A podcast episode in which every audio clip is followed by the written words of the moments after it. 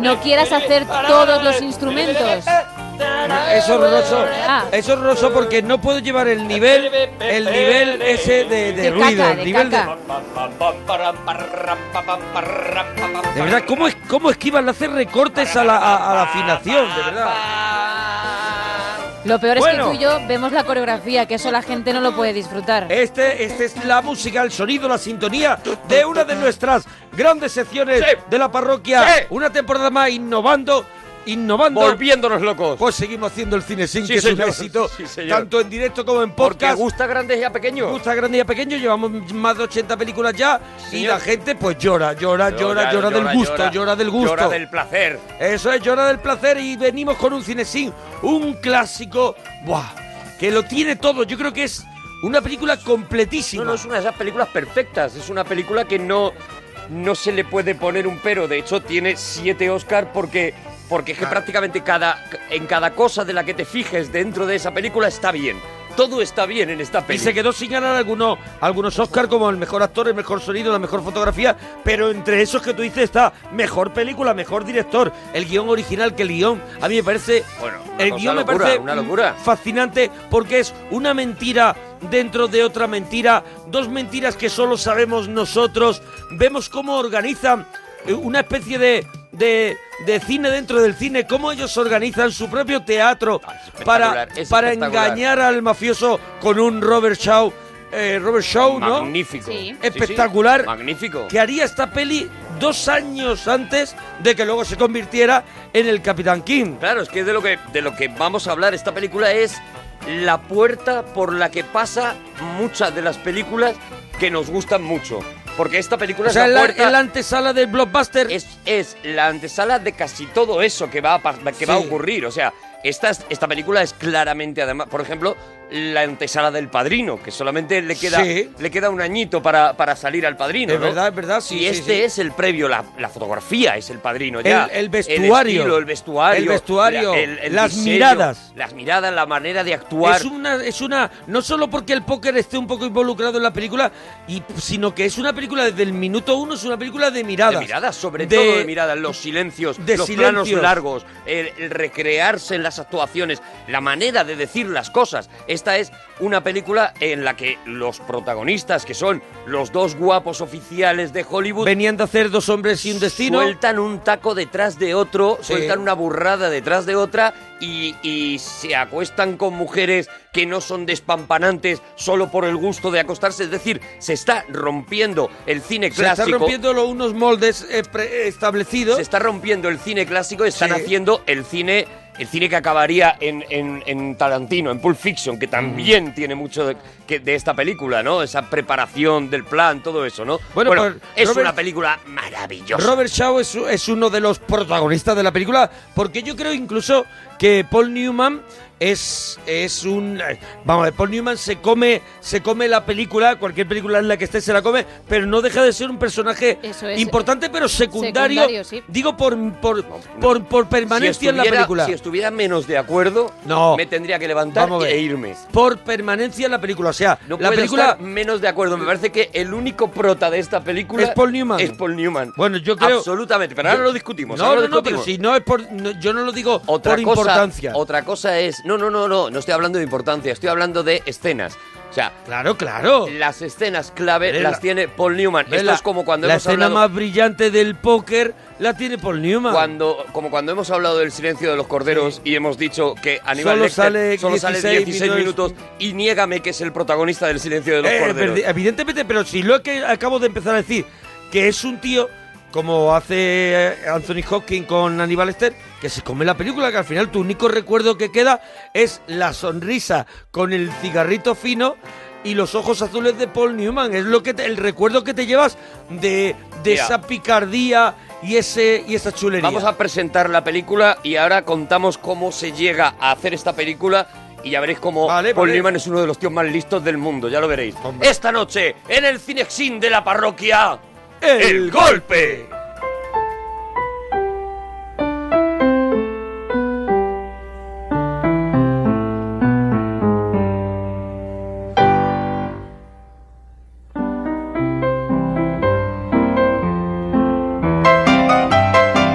Pues nada, yo siempre que escucho esta música aprovecho para afeitarme. ¿No es una música de afeitarse? Bueno, hicieron Bueno, un sí, anuncio. mira, yo te lo puedo decir, sí, Sí, efectivamente. y yo lo la sabe u- Gemma Ruiz que se la afeita a diario. Era, era, era un anuncio de Sí, crema de era afeitar. afe- un anuncio, claro. Con la que, el que había con Bueno, una música que todo el mundo identifica barbería. con el golpe, Sí. cuando no es una música hecha para el golpe. O sea, Mm. la música no, no es originalmente compuesta para el golpe, sino que recupera unas, eh, unas músicas de un, de un músico del ragtime que se llama Scott Joplin. Claro que no corresponden tampoco a la época en la que en la que No. trata la película, ¿no? Eh, eh, estas, eh, Scott Joplin, pues es a finales Del de- ragtime. del siglo y principios. Esta canción, por ejemplo, que lo he buscado, es de 1901, para Por que eso nos te digo ubiquemos, ¿no? que sería muy muy, muy anterior a, a- a los años 30, que es Lo que sí que mitad eh, de los 30. Lo que sí que fue un prodigio fue la adaptación musical que hizo Marvin Hamlin, uno de los de los grandes músicos y de los grandes eh, orquestadores de Hollywood, el creador de la música, por ejemplo, de, de, de Chorus Line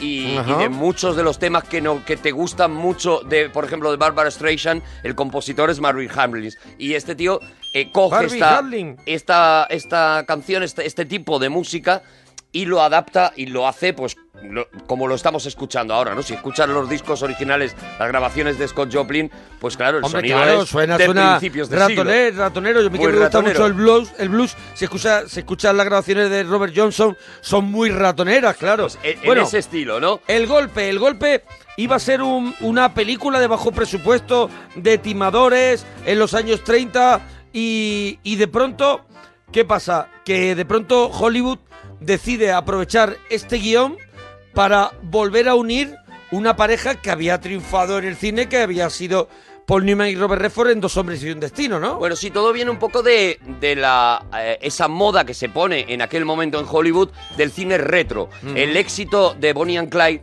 Sí, que con es- Warren Beatty. con Warren Beatty y Faye Dunaway, es, es recupera un tipo de películas, una estética en el cine que es esa estética de los años 30 y la, vuelve a de- la que recuperar veíamos en las pelis de James Cagney, ¿no? Eso es, es eso, pero con el poderío, el tipo de fotografía y el tipo de dirección artística que se tiene ahora mismo, ¿no? Mucha más alegría en vestuario, en no Las sé qué. luces, todo, Sí, ¿no? sí. Ese, to- todo es menos cutre, ¿no? Y se pone de moda, se pone de moda hacer una especie de, de revisión de, igual que luego, después de Vietnam, pues al- a los poquitos años llegarían las películas de revisión de Vietnam, Sí. pues aquí de revisar eh, esa época de la depresión, de, después del, del- del la gran crisis de 1929, pues revisar, y entonces sale Luna de Papel de, de Bogdanovich, por ejemplo, sale este Bonnie and Clyde, y ellos cuando ven este guion deciden que es una película en la que merece la pena poner pasta y hacer una de esas recuperaciones.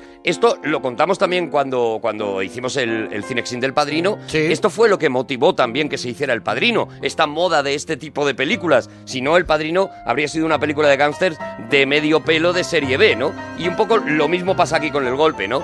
La, la película efectivamente tiene un guion tan brutal que deciden aquí hay que meter pasta, ¿no? Pero ni siquiera piensan directamente en la vuelta de, de Paul Newman y de Robert Redford directamente, porque, por ejemplo, para el papel de Redford, lo primero que piensan es en Nicholson. Jack Nicholson. Era Jack Nicholson el que iba a haber sido el, el, el, el, el- el El chavalín, Hooker. el chavalín, Johnny Hooker, Eso es. que hace, en ese momento tenía Robert Redford 37 años y, y tenía que aparentar un 10 menos, o sea, 27, unos, sí, unos sí. 27 años, ¿no? El, en la película Nicholson podría andar, ¿no? Por sí, Nicholson época, estaría por aquella edad, ¿no? y estaba en esa situación también, porque el único que está en el carro desde el principio es Paul Newman y por eso precisamente la película se la hace para él. O sea, él se coge el papel Se guay, queda con las mejores se escenas. queda con las mejores escenas, se dice que se tiren 25 minutos de esta película esperando a que salga yo. Pero ahora eso sí, cuando salga, yo salgo borracho en una cama y luego me están duchando metido en una bañera. Y luego cojo un trozo de No, hielo, no, no, lo pico y meto la cara. No sale borracho en una cama, sale al lado de de una la cama, cama, es. al lado de una cama durmiendo contra la pared. Eso es. Y luego, borracho. y luego estoy en un tío vivo. Y luego, o sea, Sí, sí, por eso sí. te digo, o sea, él, él estaba asegurado y es Robert Redford el que tiene en principio menos, más problemas para unirse, precisamente porque la, la película Dos hombres sin destino había sido un éxito, pero él tampoco quería encasillarse como la pareja de Paul Newman para hacer estas pelis, ¿no? Al final parece que es Paul Newman el que, el que le convence y le dice, tío, vente que te voy a cuidar, que, que, Pero que, te que viene estamos muy de bien", acuerdo ¿no? en que Paul Newman tiene las mejores escenas, los mejores diálogos, pero no deja de ser un personaje secundario. No estoy de acuerdo, es el Bueno, prota. pues, Es a ver, el en prota. Twitter, sí te apoyo, en Twitter, ah, Ah, gracias, Gemma. sí, arroba. Arturo Parroquia, arroba Mona Parroquia. Yo creo que tiene los mejores diálogos, las mejores escenas, pero es un personaje secundario. Entonces, ¿quién es el prota? el prota aquí es el dinero. ¡Ole! ¿Cómo has sabido salir? ¡Bien! Me gusta que tú mismo te hayas hundido, te hayas cavado No, tú no, mismo no. tu fosa Yo creo, y te hayas metido Yo dentro. creo que el prota aquí es Robert Redford absoluto. y también y también un poquito Robert Shaw y, y después es ese personaje goloso que dice also starring en algunos casos Paul Newman o quien sea y tiene el papel que dice tiene cuatro o cinco momentos como los de Aníbal Lecter y se come la película. Sí. Yo creo que no hay, o sea, todo lo mueve este personaje. Jodie Foster no es la protagonista del Silencio de los Corderos, Sí, es la coprotagonista, pero el Vale. prota, el prota pero el prota es Aníbal Lecter. Vale. Y en esta película pasa igual, todo se mueve, de hecho todo se yo no empieza estoy de a mover. acuerdo, ¿eh? tú haz lo que quieras con tu vida. Ya está, ya está, ya hemos hecho el debate. No, yo y no lo que he Y que lo resuelvan en Yo Twitter. estoy enfadado. Bueno, cuidado con lo que va a decir él, porque tú vas a decir que es verdad que desde un principio todo se mueve en torno al personaje de Paul Newman e igual me tengo que cambiar de barco. No, no, es verdad, desde el principio, o sea, cuando lo la película empieza a avanzar, nos encontramos, si queréis empezamos a contar la película Sí, sí, sí, vamos sí. a y vamos viendo, pero cuando la película de repente se pone en marcha es con la aparición de Paul Newman. La película empieza ¿Pero cómo uno- va a ser con la aparición de Paul Newman cuando la película se pone en marcha? La Caerás. trama, Alma de cántaro. la Caerás. trama, No, no estoy de acuerdo. la trama No estoy de acuerdo. Lo vamos a escuchar No además, estoy o de que- acuerdo. se pone. Mira, la trama empieza cuando un ladrón de medio pelo comete el error de robar el dinero de un gran mafioso. Ahí comienza la trama. Y cuando gira hacia lo que está, a lo que, a Pero cuando no, viene me Ay, la luz. parece bien que haya un giro. ¿Cuándo viene pero la, trama La trama habría acabado Sí. ahí, habría No, acabado ahí no, si porque- no fuera porque le desvían, de repente aparece Bueno. en su vida Paul Newman. Bueno, y eso es lo que hace. Y es cuando sigue el avanzando tío vivo se pone en marcha. Sí. Digo que la película empieza con uno de los mejores planos de la historia para mí. O sea, de la Sí. historia del cine, ¿eh? Mm, Es tío. una ¿Cuántas maravilla veces habrás dicho esto? Cuando se cuando se ve una calle de depresión con esa con esa música de, de Scott Joplin, se ve una calle, un- una panorámica sobre una calle. Mm. En esa calle lo que vemos son homeless, lo que vemos es Sí. pobreza máxima, absoluta. La cámara sigue rodeando, recorriendo esa calle y de repente lo que vemos, lo que se pone por medio de ese, de ese plano de miseria, son unos zapatos perfectamente mocasines, mocasines. limpios de un Sí. mafioso. Sí. Ahí, en ese plano, te están ubicando completamente en la trama. O sea, mm, no se puede ser más genial y más conciso que contándote eso, diciéndote esto es América, esto es 1936, acaban de pasar, ha pasado la Gran Depresión del 29 y no nos estamos recuperando y todavía no va a llegar el New Deal, que será lo que, lo que remonte a, Espa- a América, ¿no? América estará está sumida en la más profunda de sus crisis, en la más profunda de sus depresiones y está en manos de los mafiosos, ¿no? Este es el principio y vemos cómo ese mafioso sube las escaleras, se mete en unas oficinas en donde evidentemente hacen Eh, se está moviendo un dinero cosas de mafiosos. una- un dinero de la mafia y es lo que es lo que tiene que hacer es transportar ese dinero negro obtenido seguramente en tugurios, en bares Claro, y todos que- estos negocios lo que han ido sacando con de- el- alcohol, con en la el ley alcohol. seca, nos tenemos que, que poner en e- que es la época de la ley seca. Estamos donde y, estamos. Y yo y aquí es cuando estos timadores, este este Robert L. Jones, el padre de del otro actor negro James Earl Jones, James Earl este, Jones, sí. eh, se La voz de Darth Vader. Eso es, se encuentran, se encuentran con este mafioso y le hacen el, el timo del, del cambiazo, ¿no? Eso es, lo que vemos es un... ah, eh, eh, lo que vemos es a este mafioso que sale con ese, con ese sobre de pasta que tiene que llevar a- en el tren hacia, hacia Nueva York, hacia, hacia las oficinas centrales de los señores mafiosos, digamos, y, le, y, le, y se ve interrumpido porque un, un- un negro su- sufre un, Un ataque. delincuente eh, le ataca, ataca, Ataca a este, ataca este a este señor. Y este tío cae al suelo, por favor, deténganle. Robert Redford es un es un eh, es un tío que va por la calle también que ayuda a este a este anciano y que implica de alguna manera al mafioso que ha aparecido Vaya, allí. que todos son ganchos para que para, Eso para es. atraer Tú a la vas víctima. descubriendo poco a poco cómo le hacen en la envoltura. El señor negro que está tirado en el suelo tiene que llevar el dinero hacia un lado determinado a una hora determinada porque si no lo pierde. Le dan a ese mafioso ese dinero. Ese mafioso le dice, esconde el dinero que este barrio es muy malo, dame todo el dinero que tengas, le da dos sobres, los guarda en el bolsillo, le hace el cambio. Bueno, eso, ves perfectamente el desarrollo de ese golpe que creo que lo tenemos, ¿no? Tenemos el corte en el que se ve- escucha una parte de eso que has dicho. Dense prisa. Creerán que no quiero pagarles. Mi mujer enfermó y tuve que pagar al médico. No trataba de engañar. Camúfleselo aquí, ¿eh? Es un buen sitio. Sí, claro. Dense prisa. Robert No Redford se lo mete por los en el pantalones, pantalón. Pero saca un sobre distinto al que se ha metido. Sí. A 10 manzanas al sur. Pues vamos al norte, a la estación de Jolien, rápido. Bien.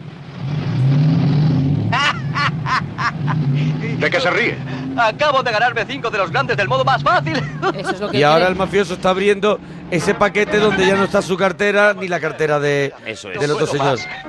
Es un timo muy parecido a- a- al timo de la estampita que, que conocemos aquí en España, sí, ¿no? claro, claro. Es un timo de estos callejero, es un timo en el que el timado ha tenido también eh, la intención de engañar a alguien, con lo cual tampoco puede eh, denunciar lo que ha hecho, porque realmente él es el primero que no se ha portado mal, que no se ha portado bien, juega con esa codicia del tío para, para robarle, ¿no? Y lo que vemos es, bueno, un, un timo de baja estofa, un timo hecho Bueno, en la calle, ¿no? Aquí lo que vemos es que ellos se han metido en un buen lío porque hay un mafioso.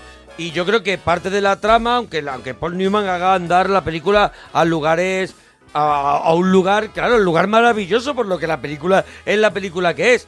Pero que ya aquí hay una trama que es esa persecución y sobre todo, un poquito más adelante, la muerte de ese compañero a manos de la mafia. O sea, que es cuando Robert Redford ya dice, esto no es un juego de niños, esta gente mata porque le hemos tocado su dinero. Sí. Efectivamente, estamos viendo, vamos a ver aquí, aquí es donde la- el diseño de producción se va a enseñorear a lo bestia, ¿no? Porque nos va a enseñar a Robert Redford comprándose un traje con esa pasta que ha ganado, yendo a, a un teatro donde se hace striptease, a- es donde la recreación de ese Illinois de los años 30 es absolutamente perfecta y esta parte de la película es más, parece que no está pasando realmente mucho y se hace un poquito, incluso vista ahora, es la parte que se hace un poquito más, más lenta, más difícil de llevar, ¿no? Porque efectivamente nos lo van a enseñar cómo lleva las flores a una chica, cómo va con una chica, cómo pierde el dinero eh, jugando en la ruleta porque le han tangado. Sí. Eh, eh, eh, pero sin embargo, lo que estamos viendo es todo eso. Cada sitio en el que entran está decorado hasta el, hasta el mínimo detalle, está iluminado de una manera prodigiosa.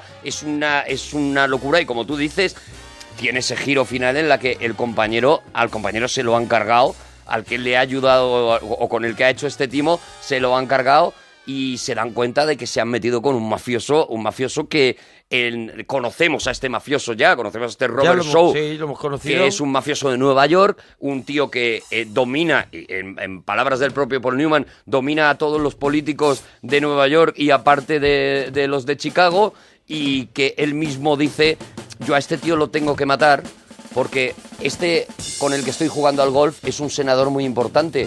Si este senador se enterara de que yo no he matado a ese a esa rata de calle que, que me ha robado dinero, perdería toda la credibilidad. ¿no? Este personaje es de Robert Shaw, que es el Lonegan, es ¿no? Lonegan. Lonegan, eso es. que en esa escena prodigiosa del póker se pasará a Paul Newman todo el rato llamándole de cualquier forma menos Lonegan. es, cabreándolo completamente. Es. Bueno, No ¿sabes, digan. que, sabes que Robert Shaw era un, es un actor que no ha hecho mucho cine. Es una- Lo que ha hecho es, es, es, es fantástico, pero ha hecho muy poquito cine. Él había hecho sobre todo mucha televisión y lo que había hecho era sobre todo teatro. Es Teatro, un actor teatro. shakespeariano, ya lo contamos Sí, también en sí. Tiburón, que es un actor shakespeariano muy admirado. Es pero muy que era, Lawrence Olivier. Eso es, y era muy difícil convencerle de que se metiera Para en que una peli. entrara en, en lo que era entretenimiento puro y duro, Eso ¿no? es. Que, que el paso de Robert Shaw ya a Tiburón es cuando él dice, a mí la industria del cine me está dando, me está dando algo y es cuando él decide, decide entrar a saco, ¿no? Eso es, eso es. Pues aquí, aquí eh, sí que le convence precisamente eso, ¿no? El tener ese pedazo de papel que es el papel de Lonegan, que es magnífico y que sabes que eh, eh, la cojera que tiene eh, Robert Shaw durante la película Es real. es real, o sea, se había hecho daño se había, y Se decidió había- incorporarla. Se había hecho un de esto de tobillo, ¿cómo Un es? esguince. Un esguince de tobillo. Se había hecho un esguince justo cuando empezaba a rodar sus primeras escenas y dijo, bueno, pues lo voy a Lo incorporar incorporo. porque queda además muy bien, porque Sí, es sí. verdad que da cierto mal rollo Yo, verle por mover ejemplo, a la radio he incorporado mi voz. tu voz, Eso que- es. que- porque que tú no era de radio. Sin embargo, La has- incorporé. Has incorporado Ahí está. la cojera de garganta, has incorporado a la radio. Y lo bien que queda. El esguince de garganta lo ha- te lo has traído, ¿no? Sí, sí, sí. Bueno, y efectivamente este, este tío, este Robert Redford, se da cuenta de que tiene que huir. Su compañero antes de morir le había dado un nombre, el nombre de este tío, Henry Gordon, que es el que, eh, el que digamos, es el que pilota en el mundo de los timos de, de todo Chicago, ¿no? Es Gondorf. un auténtico Henry Gon- Gondorf, eso es, lo mal escrito. Henry Gondorf. El tío que mejor estimos y la, el- la cabeza más privilegiada y él le dice, Pero "Mira, muy peligroso yo me- eso es, yo me voy a retirar, pero- Es este genio loco que en cualquier momento te mete en un follón que, que va que va al límite, que va ¿no? al límite porque y es que un lleva tío- una y que lleva una vida descontrolada. es un tío que se la juega al límite también, ¿no? Es un tío y lo iremos Bebe, viendo a lo bebe largo a lo de la mejor peli. demasiado. Y lo iremos viendo a lo largo de la peli. Las poquitas conversaciones que tienen entre ellos eh, eh, van de por qué merece la pena hacer las cosas. O sea, en el caso de Robert Redford, Robert Redford está todo el rato defendiendo que él lo que quiere es hacer una venganza. Y Paul Newman no. Paul Newman lo que busca es la adrenalina que le provoca hacer este tipo de cosas. Pero- Ni siquiera le interesa el dinero, ni le interesa la locura en la que se mete, el tobogán en el que entra cuando prepara una cosa de estas. Pero ¿no? vamos a escuchar lo que has dicho antes, que es eh, Luther, que, que antes Que de vaya a morir, conocer a Gondor. antes de morir, Le dice, "Vete pa' allá". ¿Qué es lo que le dice? Lo Le tenemos dice, ahí, vete Gemma lo para ha allá, preparado. porque yo me, lo que estaba diciendo Arturo, yo me retiro, no quiero saber nada. Eso y, y bueno, pues le dice, vete a ver a Gondorf. En Chicago tengo un amigo que se llama Henry Gondorf. Quiero que vayas a verle. No hay en el oficio nadie mejor que él. Te enseñará cuanto debes saber. Que se vaya a la mierda. Quiero trabajar contigo. Yo he terminado ya. Sí, claro. Si eso es lo que tú quieres. Eso es lo que quiero. Le hacen un poco como a y los intocables, ¿no? Mm. Y es como toda esta historia del que se va que se va a jubilar y el día último hecho- hay un follón. De hecho, hay ya, un follón. ya que llevamos mucho cine, cuando tú Sí. ves que este hombre dice, Yo yo, es que ya me quiero ya ha sido eso- mi último golpe, dices, te quedan dos queda- minutos. Ya hemos No. visto mucho cine y ya ¿No lo sabemos. ¿No son todos un poco del Señor de los Anillos? Está Gondor, Sí, Gondor. Lonegan, ¿no? Son todos Podrían estar en la Tierra Media. Del Señor de los Anillos. Podrían estar en la Tierra Media perfectamente. Bueno, y aquí es donde encontramos este tío, este Robert Redford, huye a Chicago desde, Sí. desde Illinois, huye a Chicago capital, digamos, a, a la ciudad de Chicago, y ahí encontraremos... Chicago años 30, ¿qué, qué más, qué más se Claro, puede pedir? estamos, en- estamos donde hay en, que eh, estar. en mitad de los 30. Encontraremos estamos. ese tío vivo que está Sí. metido dentro en un garaje. de un garaje Ese que se asoman por una ventanilla arriba y te hablan. y que es Sí, sí, sí. y que es un puticlub. Claro, porque claro que además es un lo ves puticlub. perfectamente, nada más llegar, eh, eh, ves eh, que a, a- a la, a, la, a la regente, A la madame. digamos, barriendo unas escaleras que suben a unos cuartitos con unas puertas rojas. Ya todo está. el mundo sabe en Chicago que eso es un puticlub, todo el mundo sabe que es un sitio además donde se venden bebidas ilegales. Pero hay un tío vivo. pero hay un tío vivo y suaviza mucho. que quieras que no, relaja. A mí esta me parece una de las ideas más geniales del guion. Sí, sí, O sea, sí. Y lo más gracioso de todo es que Paul Newman, es que este Gondorf está encargado del tío Del vivo, tío vivo. Que dice, oye, a lo mejor lo conecto. que es lo único que no importa de aquel, sí, sí. de aquel complejo en el que nos encontramos, ¿no? Y efectivamente, como hemos contado antes, aquí llega la, la entrada triunfal, ¿no? Hemos estado 25 minutos esperando cuando sale Paul Newman y hace esa entrada triunfal, como hemos contado antes. Se lo- Robert Redford se lo encuentra borracho, al lado, tirado al lado de la cama. Lo ducha. Lo ducha. Saca la barra de hielo que la pica en el, en el, en el, en la, Sí, en la pila. en la pila de- del lavabo y, y lo pica y mete la cabeza en el hielo. Es- Y es una especie de reanimación que él parece ser que se hace diariamente. Claro, claro. Vemos claro. que es una cosa Es habitual. una cosa rutinaria. Él sabe perfecta. De hecho, es que ya tiene la barra de hielo preparada. O sea, fíjate o sea si que él, él lo está sabe. en una rutina. Claro, esto es espectacular porque eh, Newman ya en, en- ya estaba en esa en ese periodo de, de- ten en cuenta que Robert Redford acababa prácticamente de empezar Claro, en el eran cine. 10 10 años Claro. más o menos es 10 años Newman- más joven que Paul Newman. Newman le lleva 10 años de películas, de nominaciones a los Oscar. Claro. Newman ya ha hecho La gata sobre el tejado de zinc. Sí, sí. O sea, ya ha hecho... eh, eh, Newman ya ha sido el jovencito, Claro, el jovencito que marcado fue, por el odio. jovencito que fue Marlon Brando, el jovencito que fueron muchos, pero ahora era- la época del jovencito Redford, pero él ya tenía el ese papel que- de peso, ese papel gordo. Él ya ha hecho... Es que él ya tiene detrás cinco Él películas ya tiene un background histórico de, de poten- Claro, potente. es que ya ha hecho la leyenda del indomable, Claro, por ejemplo. claro, O sea. La imagínate, gata, ¿no? sí. Ha hecho La Gata, bueno, ha hecho El largo y cálido verano, ha hecho un montón de pelis. Y Robert Redford ha hecho un par de ellas bastante destacables, pero poco más, ¿no? Entonces, bueno, pues eso, él, él ya está Había de vuelta hecho de todo. Dos hombres y un destino, el, el Gran Gatsby, ¿no? A lo mejor, ¿no? Había hecho, no, no, no, No, todavía no. no. Había hecho Descalzos por el Parque, que fue su gran éxito. De, pero de jovencito, romántico. jovencito, claro. Pero Newman ya estaba buscando papeles como los que buscó Brando. Y de hecho, en esta película es a lo que juega todo el rato Paul Newman, a resultar lo menos atractivo posible, Sí. lo más desagradable posible, lo más garrulo posible, es decir, juega completamente al antihéroe y al antihéroe con encanto, porque aún así, a pesar de que lo vamos a ver en las peores situaciones en la película, lo vamos a adorar cada vez que Sí. salga, ¿no? Y, y efectivamente, ¿no? Lo que, lo que vemos es como Robert Redford le cuenta esta, esta historia que le ha ocurrido con este gángster y como Paul Newman en un principio le dice estás completamente loco, ahí no te puedes meter, pero luego en el momento que él se pone a arreglar el tío vivo y se da cuenta de que, de que le mola mucho el reto de timar, hacer un gran timo para este mafioso que está persiguiendo a, a Robert Redford y que, y que además puede ser una venganza para un tío que era muy querido y al que este desgraciado se ha cargado, es cuando le dice, estoy en el rollo, vamos a ponernos en marcha y vamos a hacer este plan, ¿no? Y efectivamente comienzan a diseñar ese plan y a partir de aquí, ya digo, la película se construye de una manera impresionante porque a partir de aquí lo que vamos a ver es cómo se monta una obra de teatro. O sea, vamos a ver cómo recopilan el, el- el- el reparto, vamos a ver cómo van preparando el guion de esa obra de teatro, vamos a ver cómo, cómo se monta toda esa Eso, obra de mon- teatro cómo se y a partir de aquí todo, es el- espectáculo. ¿Cómo montan todo el chiringuito? ¿Qué, qué quieres, Gemma? Yo es que tengo un dato y ya sabéis que yo tengo que aportar A ver, a ver, datos ¿qué es? ¿Cuál es el muy dato? ¿Cuál es buenos. el dato? Pues mira, voy a empezar con uno que es que Robert Redford no vio la peli hasta el 2004.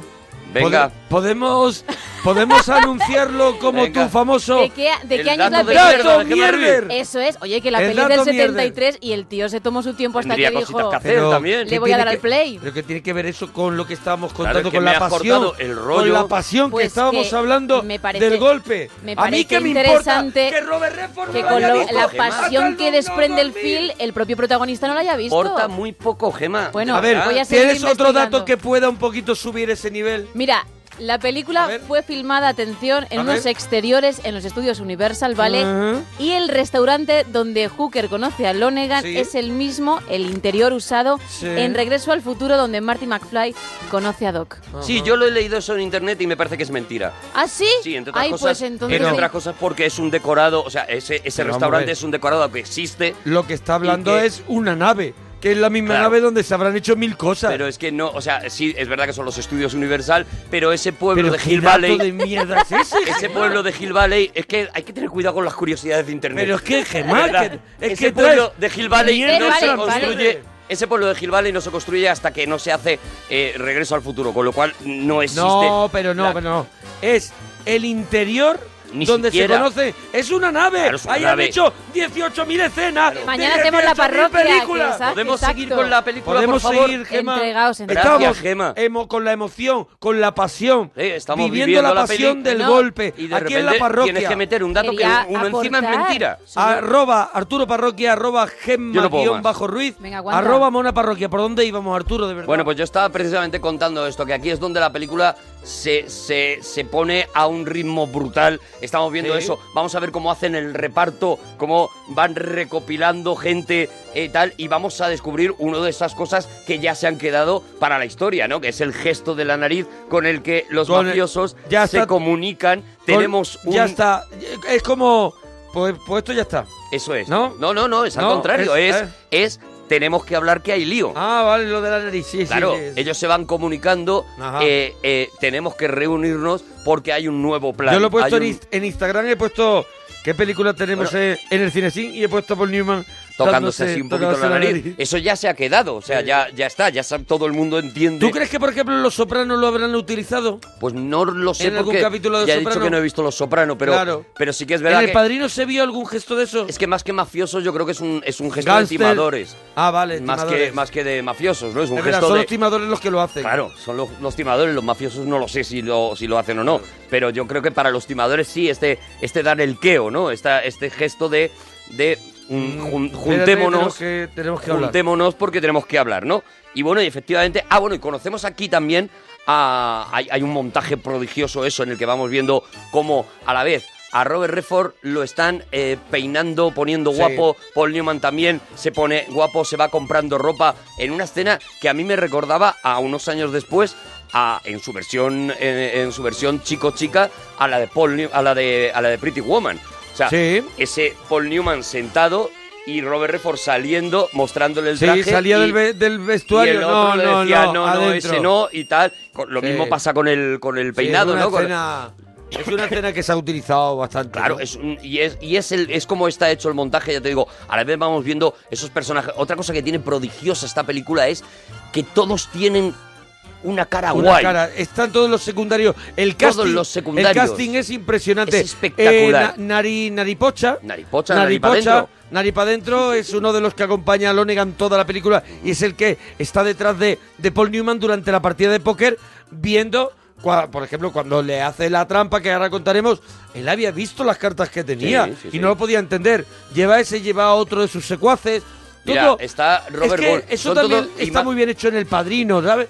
La ambientación, que incluso haya eh, mafiosos de verdad dentro de ese casting, como Las ha ocurrido caras. en muchas películas. Las caras, la- cada cara te quedas con ella, o sea, cada cara tiene una presencia, tiene una fuerza. Está este, este eh, Robert Gould, que es este Mm. hombre con ese bigote súper elegante y tal, que Sí. es, es también otro de los protagonistas. Casi todo eran, eran rostros televisivos, porque se habían dejado toda la pasta, sobre todo en la ambientación y en Y pagar Paul a estos Newman. dos, a, a- Paul Y- Newman y a Robert Redford, ¿no? Entonces, eh, los Robert actores... Shaw también, eh, también era una estrella, yo creo, ¿eh? Sí, pero, pero seguro que salió mucho más barata, segurísimo. Segurísimo, Sí, entre otras cosas, pero porque exigió para la taquilla no era nada. Vale, pero exigió estar también en los, no- en los tres. Sí, sí, claro. Los claro. tres nombres Él principales de aparecía la como nombre película. principal, Sí. pero, pero no, no tenía el tirón de taquilla que, que tal. Al final era, eran los- era más una cosa de prestigio Además, tener a Robert Shaw. así eran los dos buenos malos contra el más malo. Eso es. Podía ser. Entonces, bueno, ese, ese momento, la película ya para mí, o sea, a- aquí para mí rompe, rompe. la peli. y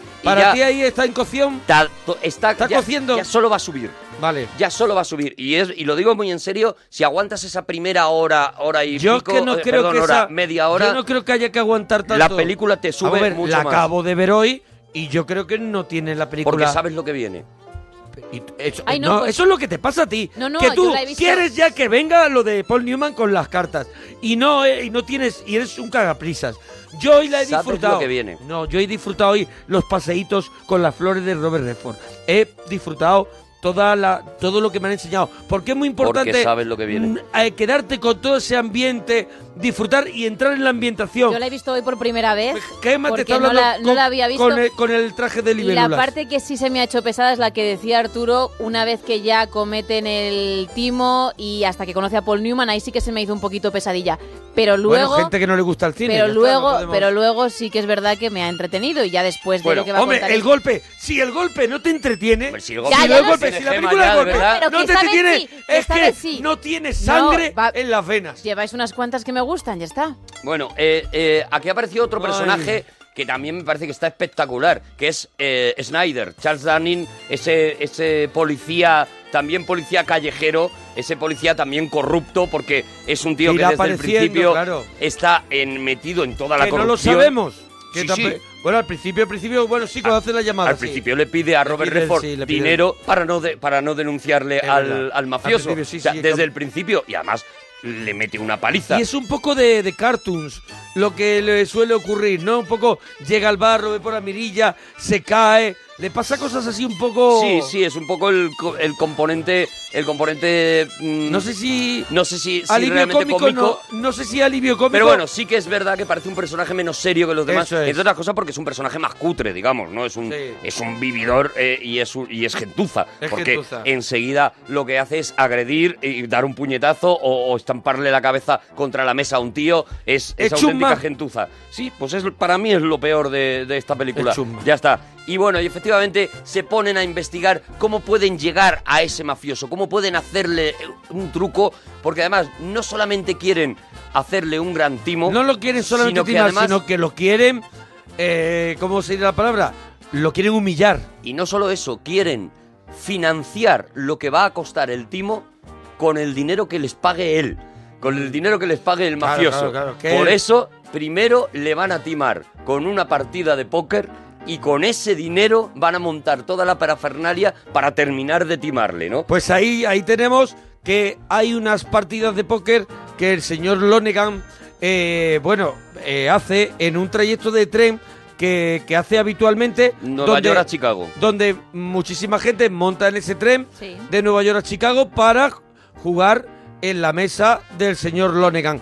¿Qué pasa? Es muy difícil acceder, pero ya Paul Newman se encarga a base de dinero de poder entrar en la partida del señor Lonegan. Y aquí viene una de las escenas más magistrales de miradas, de sonrisas, de, de, de esas risas de Paul Newman y Robert Shaw completamente, completamente eh, a Algo punto de estallar. impresionante, Algo, algo espectacular. Eso, insisto, es un despliegue de, de Paul Newman y es un Y montaje. despliegue de Robert Shaw. Sí, es un despliegue un de montaje. montaje. es un despliegue de, de todo, ¿no? El, el homenaje. Las miradas es... el homenaje al tren 20th Century, que es un tren mítico también de, de esa depresión de los años de lo- de- del 10 del 29, porque era el tren en el que, digamos, mm, se escapaba de, se escapaban o, o- o- o salían eh, los eh, despedidos de la, de, de la pobreza de Nueva York hacia cualquier lugar de América, ¿no? Esos, esos vagabundos que hemos visto en otras películas, el primer tren que cogían o el primer tren en el que se colaban para buscarse la vida fuera de Nueva York, porque Nueva York se había quedado fuera del alcance, era precisamente el 20th Century, ¿no? Y bueno, y eso, y, y ese, ese Paul Newman convertido en un cuñado desagradable, echando la bronca, eh, eh, cabreando a todo el mundo, dándose, en vez de aftershave, eh, dándose ginebra Ginebra, bebe mucha ginebra. Oye, pero vamos a escuchar, para oler a borracho. vamos a escuchar cuando planean, Sí, eh, antes del claro, tren cuando planean ir al tren. planean esa partida de póker porque saben que Lonegan Claro. hace ese trayecto. ¿Y a qué juega cuando no está solo? Al póker. Y hace trampas. Y bien hechas. ¿Dónde juega? Dicen que organiza partidas en el tren Century Limited cuando viene desde Nueva York. Envites de 100 dólares como mínimo. Y tíos de mucho dinero viajan en ese tren solo para jugar con él. Eso me suena bien. Creo que deberíamos atacarlo con las ganancias. Es nuestro mejor juego y nunca salió en los periódicos. Lonegan no es tonto, JJ. No se le puede embaucar con un truco sencillo. El timo de las ganancias no sirve con un banquero. ¿Y el de las apuestas? No hay jugador de póker que no apueste a los caballos. Ese timo no se ha usado desde hace 10 años. Por eso no puede conocerlo. Creo que yo tampoco lo conozco. Un par de nosotros trabajaremos desde dentro. ¿Hay inconveniente en que Hooker sea el segundo? A Lonegan le haremos morder la carnada en el tren. Bueno, aquí hay una escena que es la que demuestra lo bien hecha que está esta peli. Y es eh, esa escena en la que de repente eh, eh, están Robert Redford y Paul Newman, todavía no han ido a la partida de cartas, Sí. ¿vale? Entonces nosotros vemos como Paul Newman coge una baraja y le dicen, bueno, te están esperando. Y él dice, sí, sí, que esperen, que esperen. Entonces vemos como coge una baraja y cuando abre la baraja y empieza a mover las cartas, vemos que el plano cambia y ya no nos enseña la cara de Paul Newman, sino que únicamente nos enseña unas manos haciendo un montón de virguerías con las cartas, ¿no? Sí. Evidentemente, tú lo que piensas es, bueno, han cortado el plano, han puesto a un tío que sea experto en manejar barajas de cartas, Sí. este tío va a hacer aquí cuatro o cinco malabares y luego después van a volver a cortar el plano y va a salir otra vez Paul Newman diciendo, ¿ves cómo manejo las cartas? Pues es brillante lo que ocurre. Te ponen ese plano, tú ves esa mano, esas manos haciendo todo y sin cortar plano, en plan sorpresa, la cámara sube y muestra que efectivamente era el propio Paul Newman el que está haciendo eso y además Paul Newman guiña a cámara. Y guiña a cámara como diciéndole al Como espectador, diciendo, era yo. te pensabas que Era te yo. estaba haciendo el truco y no te lo estaba Pero es que es una película, eso es una película que está llena de Ese trucos. es de- el metacine Eso es, que eso es lo pretende que esta peli. antes, que hay cine dentro de cine, o sea Claro, que eso, ese momento es mágico. Y yo ese momento lo he descubierto a- a- a- Ah, sí. en, este, en este visionado. ¿eh? Yo no lo había, no me había fijado nunca, pero ese momento es mágico. Y es mágico como Paul Newman guiña a cámara como diciéndole al espectador. en los ratitos que no estoy rodando estoy aquí con Eso las es. cartas. De Soy un hecho, él crack. ha contado muchas veces cómo efectivamente se tiró horas y horas y horas eh, con, con magos y con expertos, tau, eh, croupiers y demás, para manejar, para hacer esa escena que está espectacularmente hecha, cómo Sí, mueve, sí, sí. cómo baraja, cómo va cambiando, como aparentemente está dando cartas, pero el, el as de picas está siempre arriba de la baraja y tú no ves que no lo está dando. Bueno, todo eso está hecho a plano fijo y además ya digo, luego levantando la cámara para decir que soy yo, ¿eh? que, que, que no he cogido a otro tío para hacerlo. Que no son las Eso es- manos de otro. Eso es, mira, solo por eso a mí la película ya me vale la pena, solo por esa escena. Pero es que luego lo que tú dices, viene ese momento de la partida de cartas que no olvidaremos nunca, ¿no? Si has visto esta peli, tú no te olvidas de esa partida, de ese Paul Newman haciéndose el borracho, como digo, a- dándose aftershave. eh, Poniendo cada vez más nervioso Cada vez cabreando más a todos. A todos, a, A todos, porque claro. consigue cabrearlos a todos. Hay uno que se cabrea y se va de la partida directamente. Pero lo- una especie de, de duelo con él y no lo va a dejar. Y no lo va a dejar. Y cree que en algún momento de la partida va a caer. Eso es. Y, y, y lo- y Paul Newman es, lo está llevando, lo está llevando a su terreno y lo está llevando, claro, hasta, hasta unos límites que ya el otro pierde el control. Ese Y es- viene ya la partida esta final cuando Lonegan pide un descanso, va, va a, su, a su vagón y dice, dame la baraja de los nueve y los tres. Y al repartir, Métele, reparte, métele más nueves y más treses. Eso es. le reparte y le está dando treses a él. Él se está quedando con los nueve, la partida está ganada, el mafioso detrás está viendo que Paul Newman tiene ya un póker de treces, pero claro, eh, Él Lonegan tiene, un Lonegan póker de tiene un nueve. póker de nueves. ¿Qué pasa? Que de pronto, cuando ya Lonegan ha pedido a la banca dos millones de dólares más, creo que es, y los pone encima de la Bueno, mesa, 10.000 dólares 10.000 más. dólares más, Paul Newman se lo sube y dice, póker de Jotas. Ahí lo tienes. es prodigioso. Yo creo que, que después de, de la del Rey del Juego, de aquella película mítica Sí. con Steve McQueen, que por cierto también iba a haber hecho Paul Newman y que no pudo hacer, para mí es la mejor eh, eh, eh, escena de póker de, de la historia del cine, ¿no? Y ahí me acuerdo también del Paul Newman del Buscavidas, ¿no? Porque también está esa, esa manera de hundir de alguna manera la, la fuerza del otro Sí, sí, a sí. base de o bien hablarle o bien portarte como un idiota. Esto en el Buscavidas y luego en el color del dinero sería lo que Paul Newman le enseñaría enseñó a Tom Cruise. a Tom Cruise, ¿no? Al no, no, ponte todo lo idiota que seas, pero tú no seas idiota. Tú mantente muy frío sabiendo que estás haciendo una actuación, ¿no? Y vemos sí. como Tom Cruise lo hace magníficamente y en el Acaba- fondo está haciendo esto, ¿no? Acaba con la paciencia o con la moral o, o con... O con, o con, o con sí, el, con la paciencia, sí. con la con todo acaba destruye a la otra persona y una vez que la tiene destruida ya la tiene en un nivel mucho más bajo de, de jugabilidad. Lo tiene, lo tiene completamente hundido. Efectivamente, le han quitado un montón de pasta. Mucha pasta. Entre lo que le han ido quitando, yo he, yo he ido calculando que le habrán quitado unos 25 o 30 mil dólares en esa partida, entre lo que ha quitado a todos Mm. En los años 30. A to- claro, en los años 30, 30 mil dólares es una, es una exageración, ¿no? Y, y ocurre otra cosa, y es que Lonegan no tiene dinero y Paul Newman encima se le pone chulo y le llama tramposo y le dice que tal, ¿no? No, Y dice, tendrá, eso es. te voy a mandar a un tío que viene conmigo para que vaya ahora mismo a cobrarte a tu departamento si dices que lo tienes allí y tal, ¿no?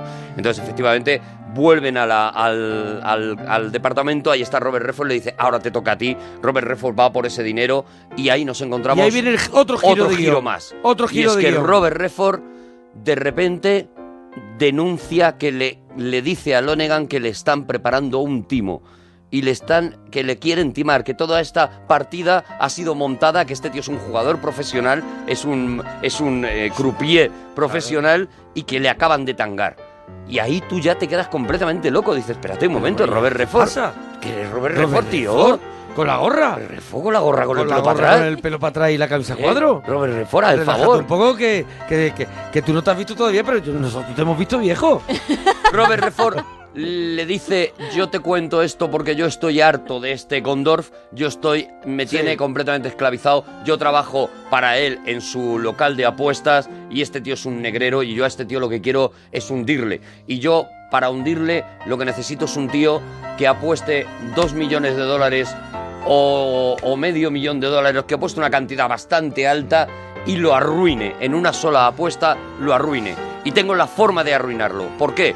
Porque tengo a un tío que sabe De dos la- minutos y una- antes y de la Western Union, Western que sabe dos minutos antes ¿Qué, ¿Cuál es el caballo ganador antes de que nos llegue la info a los nosotros? resultados de las carreras de caballos. Sí. Es tan sencillo como que este tío nos llama, nos da el caballo que va a ganar dentro de dos minutos y, al- y antes de dos minutos hacemos la apuesta y hemos ganado.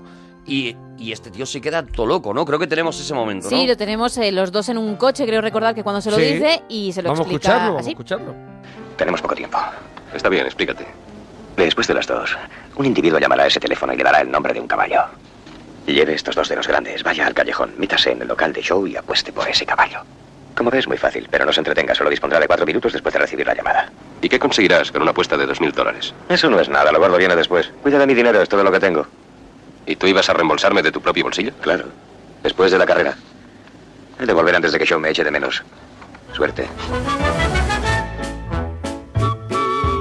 Y cae y Claro, le engaña. que, claro, ¿qué hay que hacer?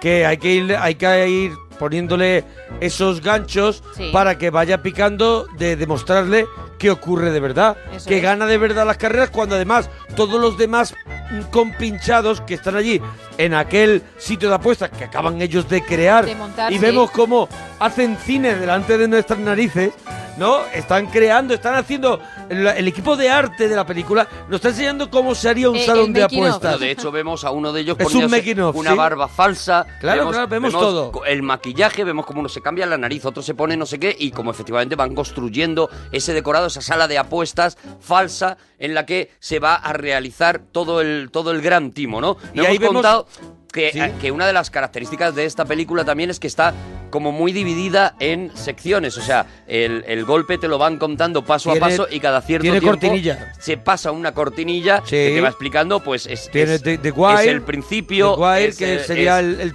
el truco, ¿no? Sí, no, sería el anzuelo, El más anzuelo. que nada. No, Yo bueno, creo que o- se tradujo aquí como el truco, El, The hilo, Wire. sí.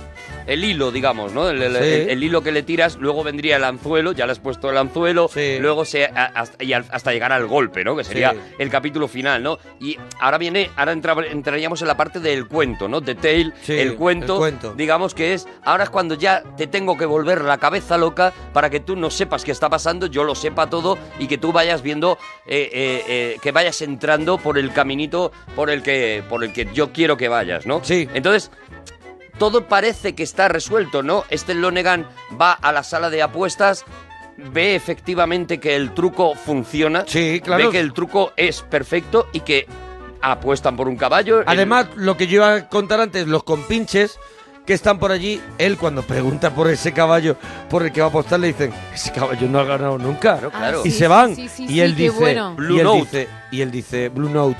Y él dice, pero y estoy apostando a Blue Note. Y de pronto, claro, escuchará a ese speaker que está también escondido ahí detrás diciendo, y va el número uno, y va el número dos, y de pronto se va acercando Blue Note, Blue Note, Blue Note, ganador Blue Note. Y Eso es, todo el mundo él- así se extraña y él, claro, dice, Dame mi pasta. da- dice, claro, esto se, eso, esto se gana de verdad. Pero- Nadie hubiera apostado por Blue Note. Pero qué bien hecha está la peli, porque en cualquier otra película, en aquel momento, tú ya pensarías que el mafioso está convencido. Pero aquí es Robert Shaw y es un personaje muy inteligente. Es un tío Sí. que te demuestran que ha llegado donde está porque tiene mucho coco. Y él le dice, quiero conocer a ese tío de la Western Union. O sea, en cualquier otra peli ya te habrían... Ya te, pero es Sí, la sí. perfección Ya te hubieras de este engorilado, guión- ya te hubieras Claro, la perfección de este guion es dice, decir, quiero, quiero conocer a ser de la quiero Western conocer Union. a este. Y es otra escena que a mí me vuelve de los loco. pintores, ¿no? Cuando roban una, una Oh, oficina. Cuando roban una oficina y convierten de repente una oficina que ya existe de la Western Junior, Sí. la convierten en la tapadera para poder hacer y esa se ponen reunión. a pintarla. Se ponen a pintar. Y uno de los pintores se hace pasar por el señor de la Western Union, cambian el, ca- el- la foto de la mesita de Este escritorio, cool. este de toda Bueno, la vida. El que pinta es el que narra luego Claro, las el, carreras. el mismo que pita, el que narra las carreras. eh, no, eh, No, no bueno, es el mismo, no es el mismo. Gull, Gull, Gull, eh, sí, sí, el de bigote. El de bigote se hace pasar por de la Western Union y hace una cosa y dice, venir por la puerta trasera, claro, porque no van a pasar por las oficinas porque ellos están pintando. Tiene mucha lógica todo. Entonces entran por la de detrás y dice, dice, salgamos, Hay me están pintando y no quiero que nos vea nadie. Hay, Es hay que- un detalle que es mortal, que es cuando llegan a esa oficina y él coge el cuadro de la mujer Sí. del señor que ocupa esa oficina Claro. y pone una foto de su familia Eso lo- para cambiar toda la ubicación. Claro. O sea, es, es, es, es prodigioso. Digo, ya digo, cada, cada momento de la peli tiene esos detalles de un guion currado hasta, hasta, el, hasta lo más mínimo, ¿no? Y tú dices, bueno, ahora ya sí. que nos queda poquito. Ahora ya esto está convencido, ahora, ahora todo va bien. Pues no, porque todavía el guion nos tiene que pegar un giro más y es que el FBI está buscando a Robert Redford, está buscando a Paul Newman y quiere a Robert Redford para detener el golpe, para parar el golpe. O sea, nosotros sabemos que Robert Redford al final es obligado a confesarle al FBI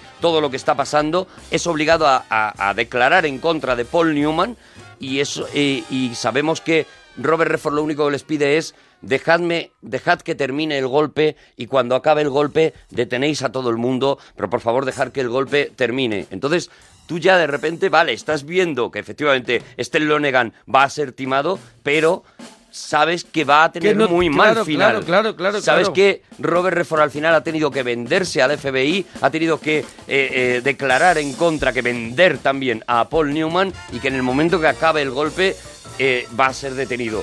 Va a ser detenido Paul Newman, ¿no? Y entonces de repente se convierte también en una ratonera para Paul Newman el haber hecho este golpe, ¿no? De repente esa conversación que tienen justo antes de la de, de- que empieza todo eh, está cargada de, de- traición, de odio, de una tensión brutal en la que Paul Newman le pregunta, oye, anoche ¿por qué no pasaste por aquí? El otro no le quiere contar y ahí... Veremos cómo se desarrolla el golpe y veremos, yo creo que dejamos el final Claro, para que claro, la gente, claro. la gente que no haya visto la peli, hombre, yo creo que si no la has visto, te hemos destripado la peli entera, con lo cual ya daría No, igual hombre, que te contáramos tienes el que final. verla, tienes que verla. Pero si no la has visto No y aún así nada. tal, como mínimo te vamos a dejar Hombre, que veas cómo acaba ese golpe, Te la hemos cómo contado, entra el pero- FBI en la en- en- y qué ocurre a partir de ahí. Te la hemos contado, pero no tiene nada que ver con ver a esta gente en acción. Todavía te quedarás un buen rato cuando la veas, un buen rato parado en la butaca diciendo, ostras, cómo, cómo me han timado. Me pasó. sí, ¿Cómo sí. me han tangado? un ¿no? Que esa peliculón, es la magia de esta un película. peliculón de 1973 de George Roy Hill con Paul Newman, Robert Redford y Robert Shaw que se llama El Golpe. Si te ha gustado, cuéntanos lo que quieras en Twitter, arroba Arturo Parroquia, Gemma-Ruiz, arroba Mona Parroquia, parroquianos, No la perdáis, de verdad. No la perdáis si no, No la habéis la visto. perdáis. Volvemos mañana. A ver, a ver, déjame tocar el piano. Toca el regu. No soy yo.